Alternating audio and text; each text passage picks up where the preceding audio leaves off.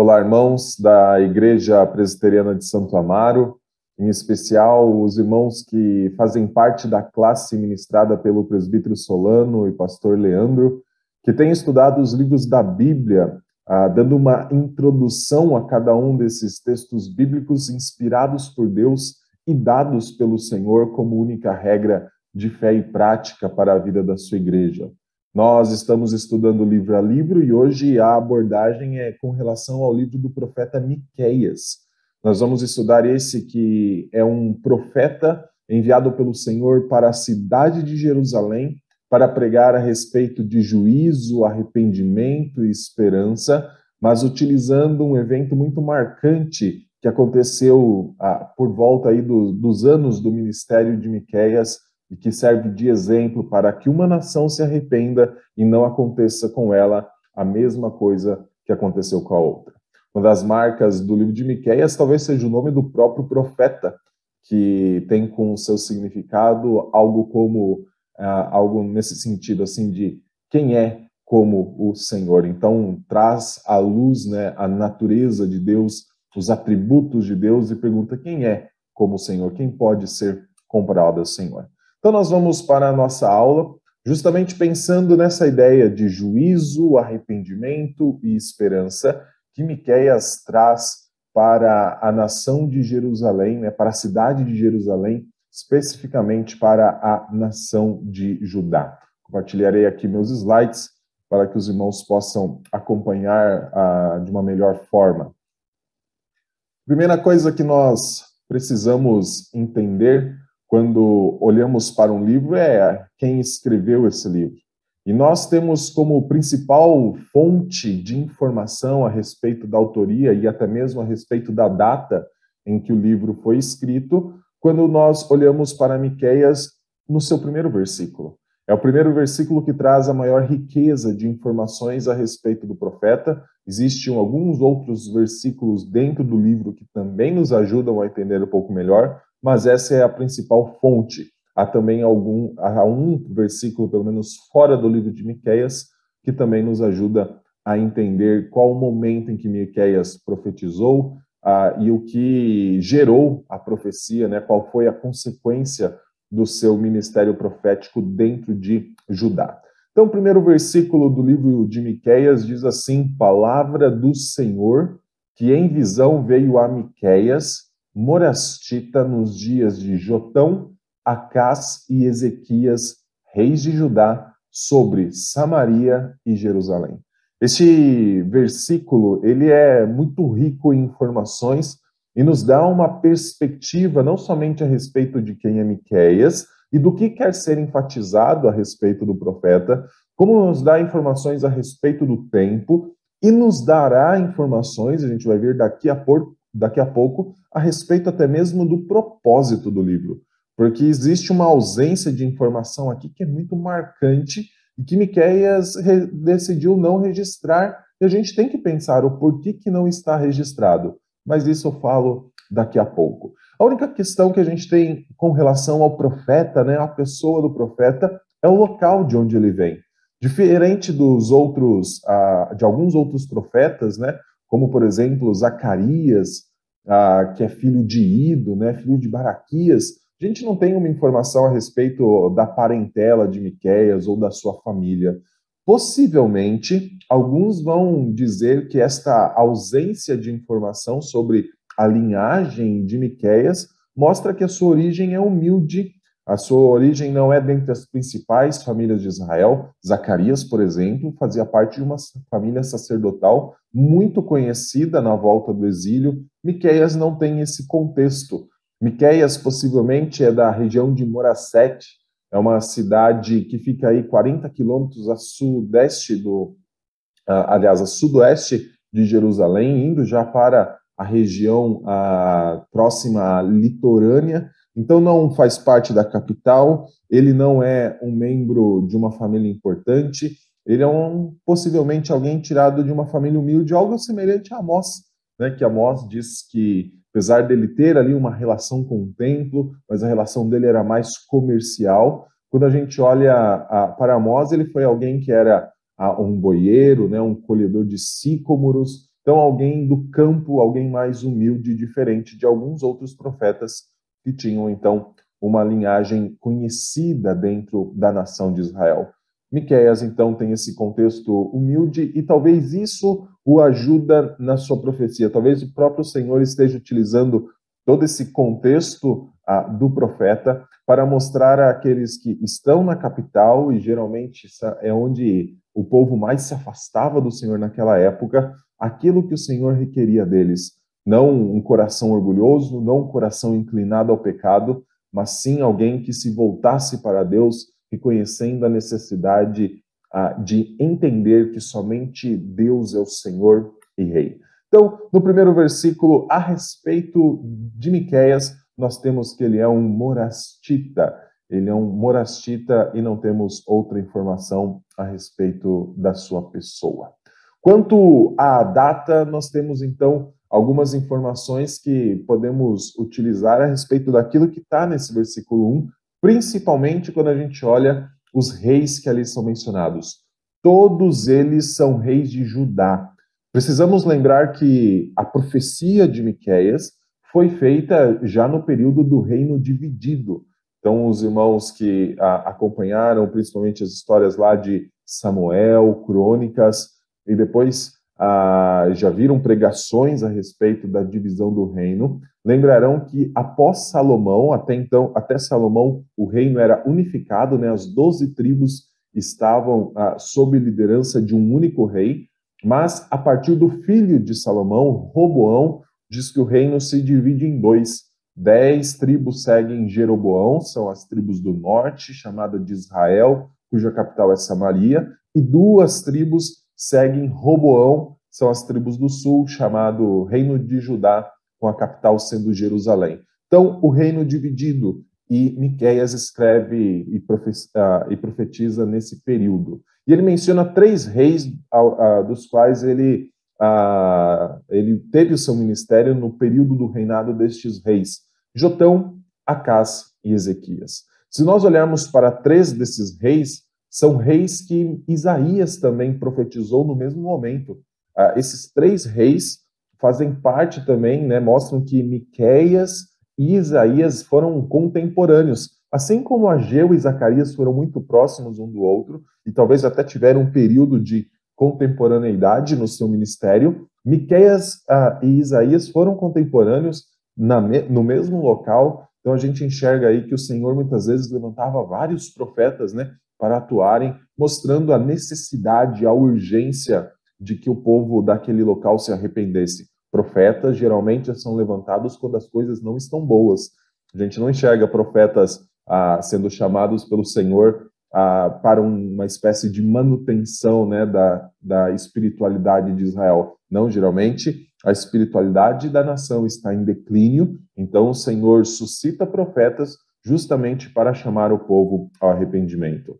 Isaías começa a sua profecia um pouco antes, porque se nós uh, lermos lá em Isaías capítulo 6, possivelmente uh, o, o início do, do ministério de Isaías foi no reinado de Uzias. Na verdade, o início foi no reinado de Uzias. Miqueias vem um pouquinho depois, já no reinado de Jotão, e isso é depois do ano 750. Possivelmente, a profecia de Miqueias começa no final desse reinado de Jotão, então aí já perto do ano 736 e se estende até aí o, o, a metade mais ou menos do reinado de Ezequias. Mas veja que é, um, é uma profecia aí de cerca de 40, quase 50 anos, se nós formos olhar, apesar de ser um livro com apenas sete capítulos. Se nós pensarmos que começou com Jotão e foi até Ezequias, dá mais de até a metade do reino de Ezequias, dá mais de 40 anos aí de profecia. E a gente enxerga então um, um Miqueias aí com a, uma grande atividade profética, mas escrevendo um livro curto. E isso também nos traz a informação de que esse livro possivelmente foram profecias que do próprio Miqueias selecionou algumas das suas profecias, ou então as suas profecias foram ah, intercaladas por longos períodos de tempo entre cada uma delas. Amós, né, a gente viu na, na aula sobre Amós, Amós ele fez a sua profecia em pouquíssimas semanas. Então, alguns dizem que a profecia de Amós durou duas semanas, no máximo aí 40 dias de profecia, enquanto Miqueias não, são aí quase 40 anos profetizando, então registrando um livro com sete capítulos. É muito interessante que a profecia de Miqueias teve um alto impacto em Israel, ah, talvez ah, de todos os profetas ah, que a gente encontra, Israel tenha sido um dos mais bem-sucedidos, se a gente pode dizer assim. Lá no livro de, do profeta Jeremias, tem um momento em que Jeremias está sendo acusado pela principal liderança de Judá, né? Então até mesmo estão estavam até mesmo querendo matá-lo. Então alguém se levanta no meio da, da discussão e fala que Jeremias é semelhante a Miqueias.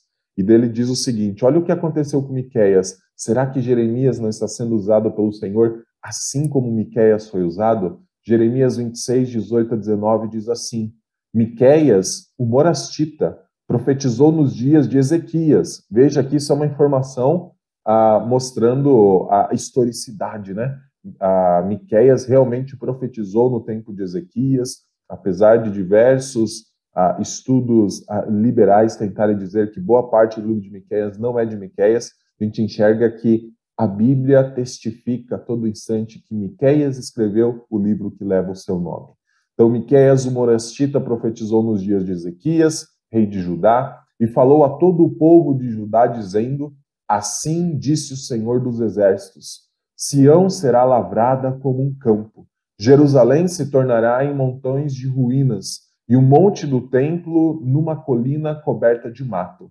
Mataram-no, acaso, Ezequias, rei de Judá, e todo o Judá? Antes, não temeu este ao Senhor, não implorou o favor do Senhor? Então, aqui em Jeremias está sendo citada uma pregação de Miqueias, registrada no seu livro, e que diz que Ezequias se arrependeu de ter feito aliança, a, alianças que o Senhor havia prometido. Elias voltou atrás, Elias implorou o favor do Senhor e Elias não matou Miqueias.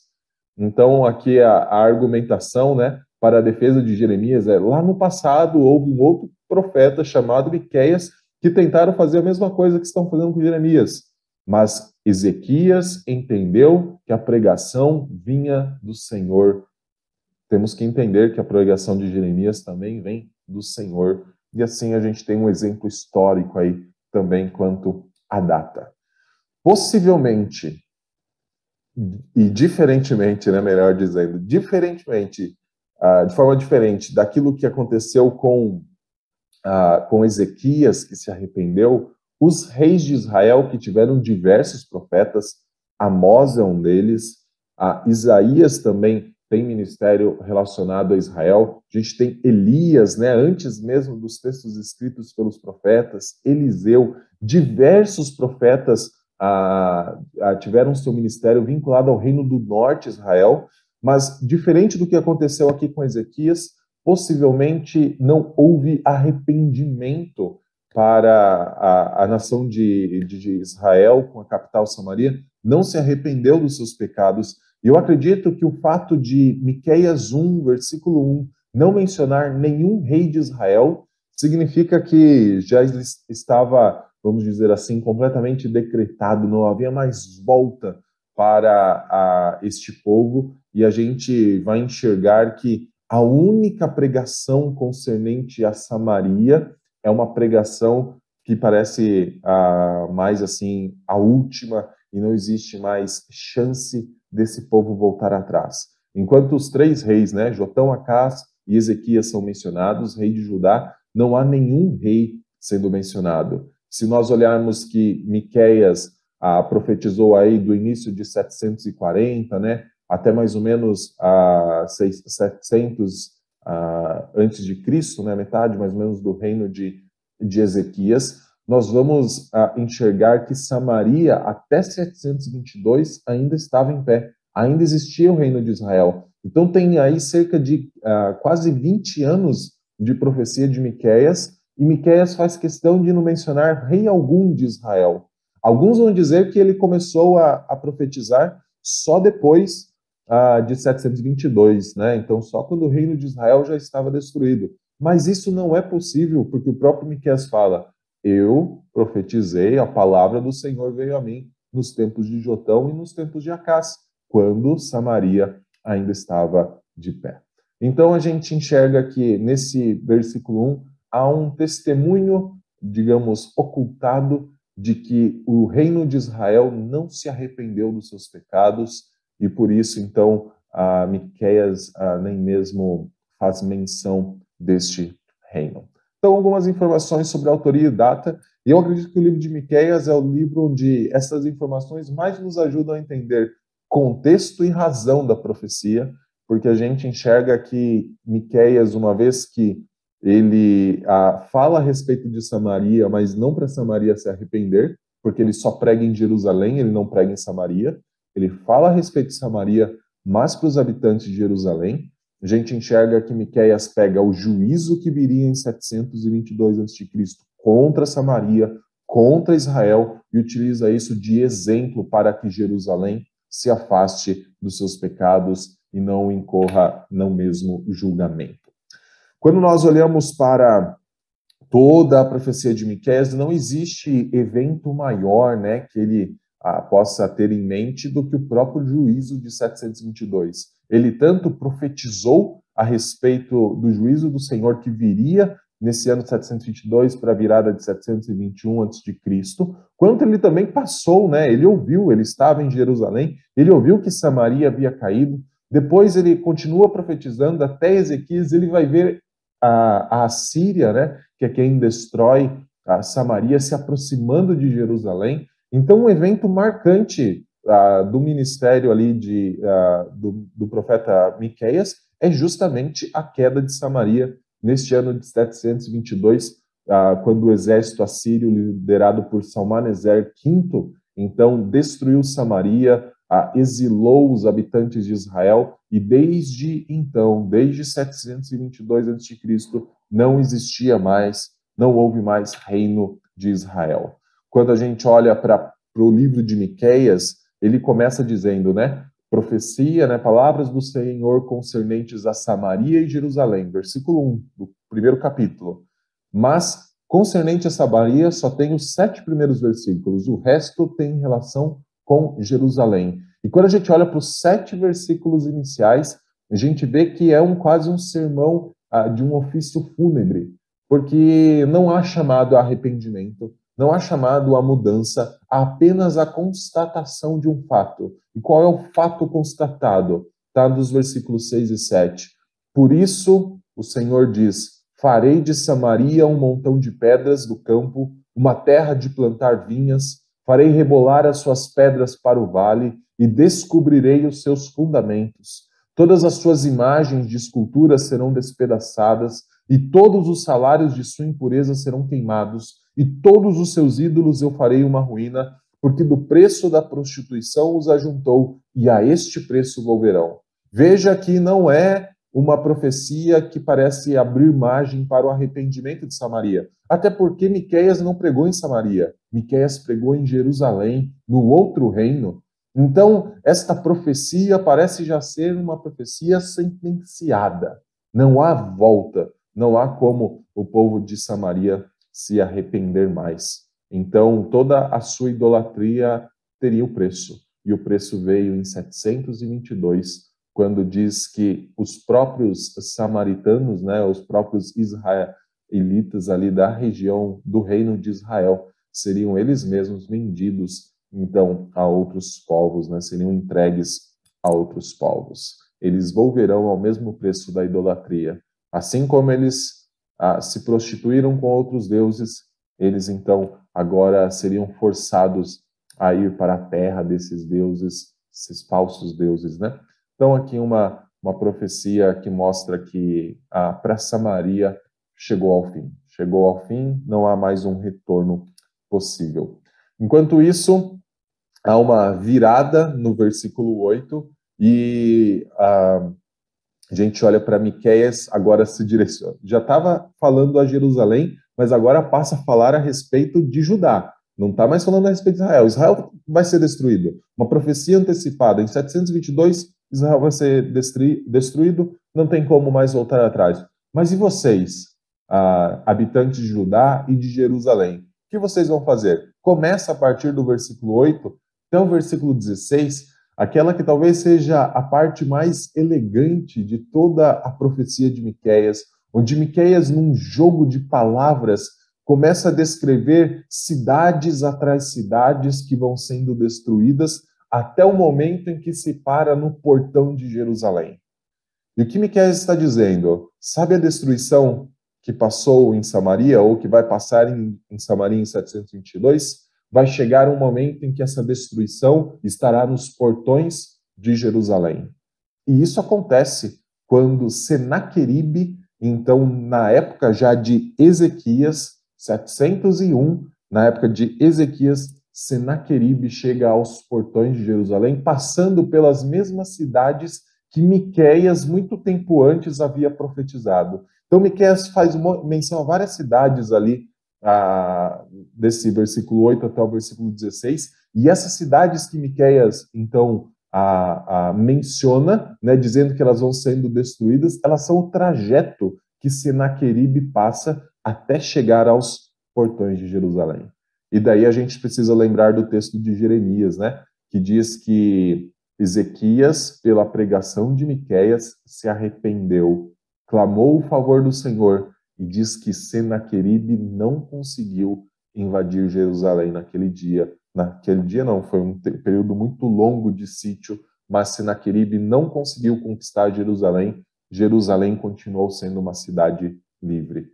Miqueias foi bem sucedido na sua profecia, no seu ministério, graças, é claro, à ação do Senhor. Mas aqui a gente tem um contexto, né? Quando a gente coloca Samaria sendo utilizada apenas como exemplo para que Jerusalém não cometa os mesmos erros, mas se arrependa, a gente começa a entender o que significa então a profecia de Miqueias. E aqui a gente tem então o contexto de todo aquele período. Este mapa aqui, ele trata a respeito de três períodos ah, da história antiga daquela região, mas eu quero destacar o seguinte: ele está em inglês, mas se os irmãos olharem para toda essa parte aí em laranja, indo para um vermelho, os irmãos vão ver que foi o máximo que o Império Assírio conseguiu conquistar até o ano 650 a.C.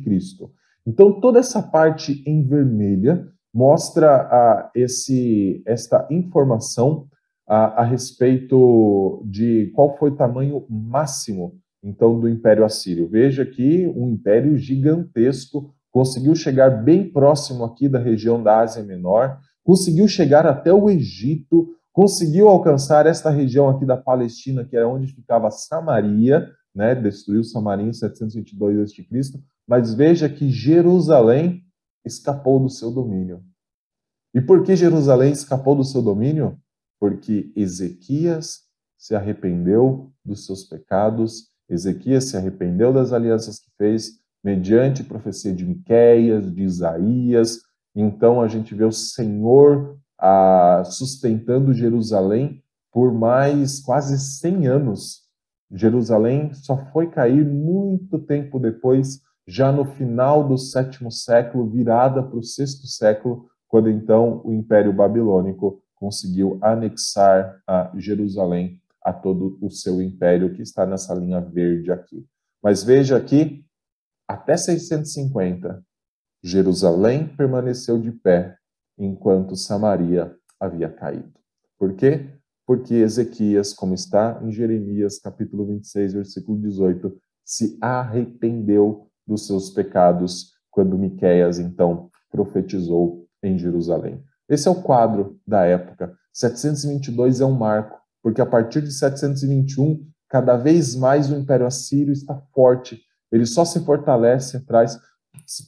Aqui não tem nesse mapa, mas até 722 o Império Assírio eh, pegava esse esse trecho aqui, ó, de Nínive, Assur até o início aqui de Samaria. Depois disso, começou a se expandir para todas essas regiões, tanto a leste, quanto a oeste, quanto a sudoeste. E a gente vê que Jerusalém, apesar do tamanho daquele império, não caiu. Não caiu porque a gente enxerga então a Ezequias se arrependendo e clamando o socorro do Senhor. Então, é uma marca da Bíblia, diz que há, textos fora da, da Escritura que dizem que Senaqueribe sitiou a cidade de Jerusalém, nesta época aqui, né, um, como se colocasse Ezequias e os habitantes de Jerusalém numa gaiola como um pássaro. Então, a gente vê que foi um cerco longo, mas a Bíblia fala que tem um momento em que uma praga se dá sobre o exército de Senaqueribe, eles precisam fugir, então sair da região de Jerusalém. O Senhor não permite que eles passem do portão para dentro. A profecia de Miqueias 1, de 6 a 8, eles passaram por todas as cidades, passaram por todas aquelas cidades que eram da região ali da, de Monacete, onde a Miqueias a, era original. Eles passaram por todas as cidades, chegaram no portão, mas não entraram. Então, aqui a gente vê que Jerusalém, durante a época de Miqueias, voltou atrás nos seus erros. Qual é então o objetivo do livro de Miqueias? O objetivo do livro de Miqueias é mesclar mensagens de juízo e esperança. Por meio dessa mescla de mensagens de juízo e esperança, os irmãos vão ver que ah, sempre tem um, uma longa sessão de juízo, então uma mensagem de esperança. Uma longa sessão de juízo, então uma mensagem de esperança. O objetivo é fazer o seguinte: é proclamar a justiça de Deus, que não deixa impunes os pecados do povo de Judá, especialmente de Jerusalém. Então, a ideia é que esse povo de Jerusalém se arrependesse e voltasse ao Senhor. Assim com eles não ocorreria o mesmo que já estava fadado a acontecer contra Samaria e Israel. Então, a gente olha para os primeiros sete versículos do livro, palavras com respeito a Samaria, mas que não foram para Samaria, foram para Jerusalém. Samaria foi utilizada num exemplo. Samaria está fadada à destruição. Samaria não tem como voltar atrás. Jerusalém, que não aconteça o mesmo com você. Volte-se ao Senhor. O Senhor proclama juízo, o Senhor proclama esperança, o Senhor mostra que um remanescente pode ser salvo, então a gente enxerga que nessa mescla de juízo e esperança, tomando Samaria como exemplo, o grande objetivo é que o povo de Jerusalém, que havia a gente vê na profecia de Miqueias, uma ideia de que eles estavam sacrificando nos altos, a gente vê que eles estavam mesclando a religião do Senhor, né, a religião ali do a verdadeira com as religiões falsas ao redor. Então é uma espécie de adultério, né? Continua a confissão de que Deus é o Senhor, de que o Senhor é o único Deus, mas começa a trazer outras coisas para dentro de Jerusalém, outros deuses falsos para aquela região. O povo começa a sacrificar nos altos, a prostituição cultural naquele momento. Então o Senhor chama o povo a se arrepender desses pecados e utiliza Samaria como exemplo para que o povo não continue a caminhar até o momento da destruição, como aconteceu com a nação vizinha Irma. Dentro deste grande objetivo, né? O objetivo é para que o povo se arrependesse dos seus pecados. Há um outro objetivo que a gente pode extrair ali que tem a ver com o nome de Miqueias, né? Falei que o nome de Miqueias tem a ver com ah, esse, esse significado, né? Quem é como o Senhor? E Miqueias que o seu nome tem esse significado, termina dizendo o seu livro quem é o Senhor. Ele fala assim: quem é semelhante ao Senhor? Então ele caminha para essa ideia de que o Senhor é um Deus de misericórdia também. Ele está proclamando o juízo, mas ele também proclama a sua misericórdia. E olha o que ele fala no final do livro. Quem é, quem, ó Deus, é semelhante a ti, que perdoas a iniquidade e te esqueces da transgressão do restante da tua herança. O Senhor não retém a, tua, a sua ira para sempre, porque tem prazer na misericórdia. Tornará a ter compaixão de nós, pisará aos pés as nossas iniquidades e lançará todos os nossos pecados nas profundezas do mar. Mostrarás a Jacó a fidelidade e a Abraão a misericórdia, as quais juraste a nossos pais desde os dias antigos. Olha aqui a palavras finais, os versículos finais do livro, e assim como é o significado do nome de Miqueias, assim Miqueias termina concluindo todo, toda a sua argumentação. Quem, ó Deus, é semelhante a ti, que perdoas a iniquidade e te esqueces da transgressão do restante da tua herança. Não há ninguém como Deus.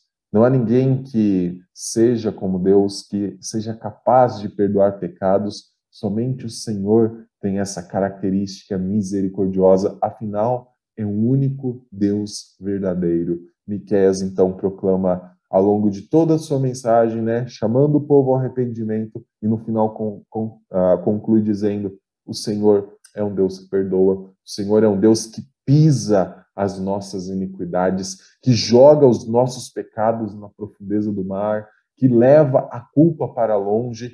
E aqui ecos e ecos a respeito do Messias, que é Cristo Jesus, aquele que pisou né, a cabeça de Satanás, aquele que carregou a nossa culpa para longe. Então a gente tem a Bíblia inteira se amarrando, porque a palavra é inspirada de Deus. Cada parte se junta, cada, a, cada profecia se cumpre em Cristo, se cumpre na igreja, se cumprirá em novos céus e nova terra. É tudo muito, muito bonito. O livro de Miqueias talvez seja um dos livros mais bonitos da Escritura por conta dessa relação juízo-esperança, juízo-esperança, por conta da, do tomar Samaria como exemplo, de colocar Jerusalém, Jerusalém, que não aconteça com você o mesmo que aconteceu com Samaria. Então é um livro muito, muito bonito mesmo. Última informação, antes de nós concluirmos, tem a ver com a estrutura principal do livro, né? Nós precisamos saber mais ou menos a respeito do que o livro trata em cada parte para a nossa leitura ser facilitada. Então, enquanto vai mesclando aí as profecias de juízo e de esperança, a gente pode olhar que a divisão do livro pode ser em duas partes, uma que vai do capítulo 1 até o capítulo 5 e a outra do capítulo 6 até o capítulo 7, todas elas falando de julgamento e salvação, todas elas falando de juízo e esperança. No, na primeira parte, capítulo 1 ao capítulo 5, do capítulo 1 ao capítulo 3, nós temos que o julgamento de Deus contra a apostasia e o pecado social de Samaria e Judá. Então, profecia de juízo. Do capítulo 4 até o capítulo 5, profecia de esperança. Então, a palavra de esperança de Deus para Israel. Na segunda parte, capítulo 6, uma disputa de Deus. Esse é o texto mais conhecido nosso, né? Uma disputa de Deus, onde Deus fala assim que ele prefere que seja feita a justiça e a misericórdia. Então, uma repreensão também pelos pecados da nação. Depois o profeta faz um lamento pessoal sobre a situação espiritual de Israel e depois termina com salmos de esperança, né? A gente vê então aí o final que a gente leu antes a respeito de que o Senhor é um Deus de misericórdia, que então a, lança a, a iniquidade na profundeza do mar, pisa as iniquidades do seu povo, né? Para que o seu povo seja perdoado. Essa é a estrutura do livro. E para concluirmos, então, como que podemos uh, entender que Miqueias contribui para a história maior? Sempre precisamos pensar que Miqueias é um livro dentro daquele que é o grande livro de Deus, que é a Bíblia.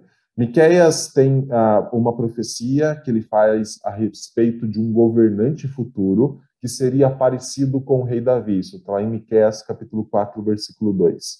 Mateus, quando registra o nascimento de Cristo, registra que, lá no capítulo 2, versículo 5, que se cumpriu a profecia de Miqueias. Então, quando Cristo nasceu ali na cidade de Belém, se cumpriu a profecia de Miqueias a respeito do governante. E esta profecia de Miqueias, ela fala a respeito de um tempo futuro de paz, quando os povos do mundo adorarão a Deus e a mais ninguém. Então, Deus a, atrairá a si todos os povos, então todos os povos ah, chegarão a Deus para o adorar. E a gente enxerga que Miqueias fez uma profecia futura, né, com um cumprimento futuro, e isso se começa com Cristo.